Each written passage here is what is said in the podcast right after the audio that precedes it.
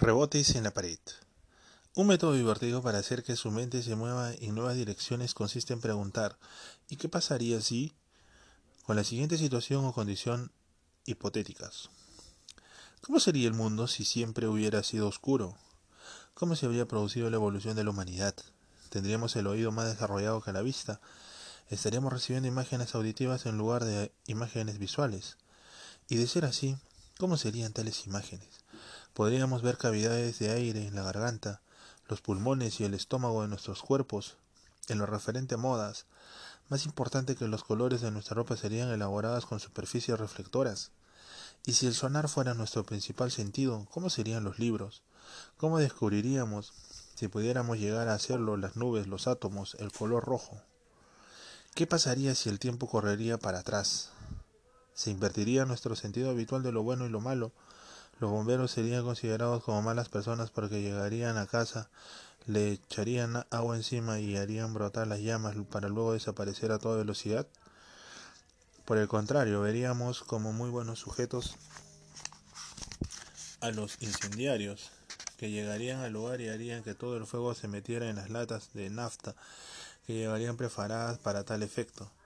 Los incendiarios envasarían todo el incendio en unos cuantos fósforos y llevarían las latas a una estación de servicio para devolver el contenido a sus lugares de origen. ¿Qué ocurriría si nuestros márgenes de atención fueran más largos? Si pudiéramos mantener fija la atención durante más tiempo, digamos horas en lugar de algunos minutos. Serían más largos los espacios comerciales en la televisión y nos parecerían cortas novelas como La Guerra y la Paz. Tendríamos más o menos paciencia para conversar con personas aburridas. ¿Cómo seríamos si viviéramos 600 años?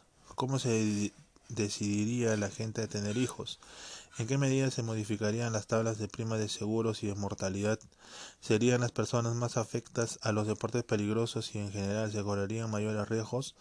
¿Nos interesaríamos más en los planes de financiación de plazos muy largos? ¿Cómo serían las cosas con tres sexos en lugar de dos? ¿Qué cambios se producirían en la familia? Y los bares de, para concertar citas, ¿qué aspecto tendrían? ¿Aumentarían o disminuirían la, la discriminación del sexo? ¿Qué ropas usarían los del nuevo sexo?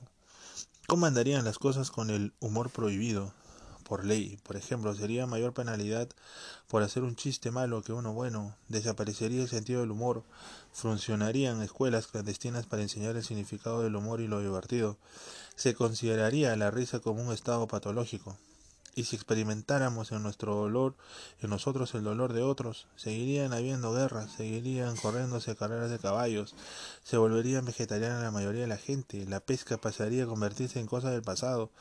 ¿Cómo haría el ser humano para desahogar sus impulsos agresivos? Por otra, otra forma de hacer que su mente viaje en distintas direcciones es visualizar cómo sería la experiencia de algo que no puede percibirse de manera directa, por ejemplo. ¿Cómo es pertenecer al otro sexo? Cómo ser una mariposa soñando que es un filósofo, cómo ser una célula nerviosa, cómo ser una molécula proteica en una cadena de DNA, cómo ser un protón, cómo ser la última frase de una, una gran novela. Cómo ser el océano Índico, cómo ser una paloma en medio de la plaza, cómo ser un huracán, cómo ser un cigarrillo, cómo ser una serpiente mordiéndose la cola, cómo ser un alucinógeno, cómo ser un amplio espacio abierto, cómo ser la eternidad, cómo ser Dios.